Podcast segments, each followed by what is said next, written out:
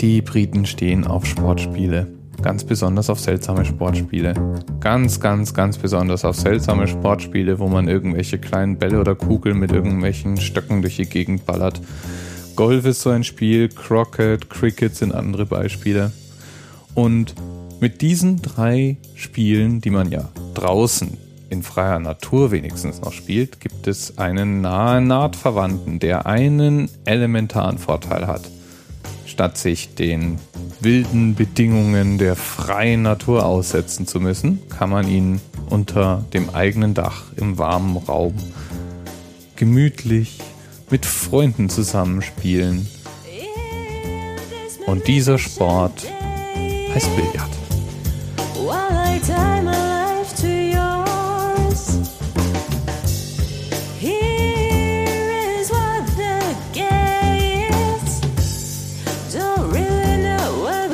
Nun tatsächlich die Briten waren oder vielleicht doch die Franzosen, ist gar nicht eindeutig geklärt. Die früheste Erwähnung eines Billardtisches beschreibt nämlich den Billardtisch, den der französische König Ludwig 16.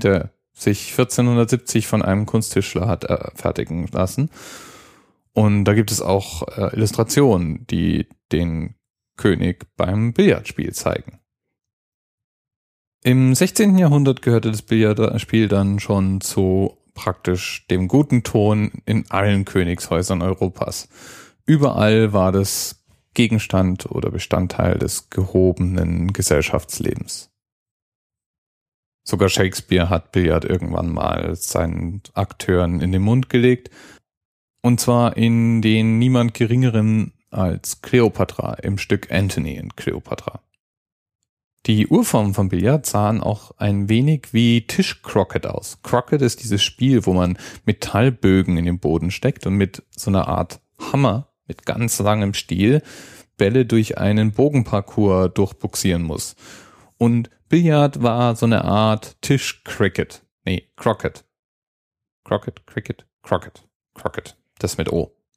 Also man hat mit Hilfe eines Stabes oder kleiner Hämmer Kugeln durch auf dem Tisch aufgestellte Bögen und Hindernisse boxiert.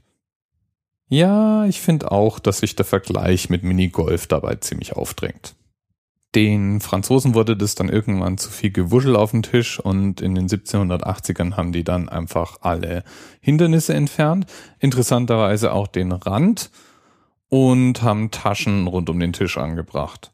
Und damals entstand unter anderem dann wieder mit Rand auch das heutige Karambolage. In England ging es dann mit Lochbillard weiter und es entstanden die bis heute noch üblichen English Billiards. Im 19. Jahrhundert wurde das Spiel dann in England weiter perfektioniert. Zum Beispiel kam vorne auf den Kö genannten Stab äh, kleine Lederstopfen drauf, die eben dann ganz besondere Spielarten ermöglichten. Es wurde die Billardkreide erfunden, die dann abrutschfreies Anschneiden der Kugel möglich gemacht haben und so weiter und so fort.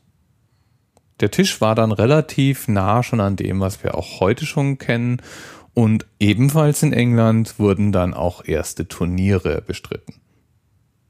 Und das war dann richtig populär. Mehrere tausend Zuschauer konnten für populäre Billardspiele in die Salons und Veranstaltungshallen strömen. Ja, und von den Spielvarianten, die es auch heute noch gibt, wurden praktisch alle zu dieser Zeit entwickelt, sind auch alle nach wie vor Turniervarianten und es gibt eine Variante, die eben als 61 bezeichnet wird und deswegen dieser heutigen Episode Pate gestanden ist. Es gibt bei diesen Spielen auch Varianten, die man als Kreuzungen zwischen anderen Spielen und Billard ansehen kann. Kegelbillard zum Beispiel.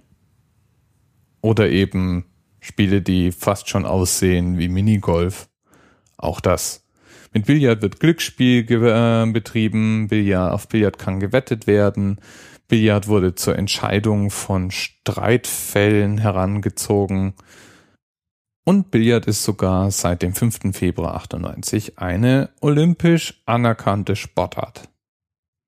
Es gibt einen Weltdachverband, der sich um die Förderung dieses Spiels bemüht und dem ist auch unter anderem zu verdanken, dass Billard in allen großen Sportwettkämpfen dieser Welt eine Rolle spielt.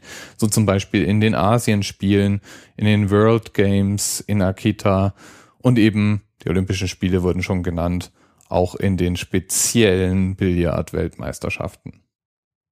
Witzig fand ich schon, dass Billard als Auflage dafür, anerkannte olympische Sportart zu werden, auch Anti-Doping-Regeln einhalten muss und deswegen die Spieler regelmäßig, bevor sie antreten, geprüft werden.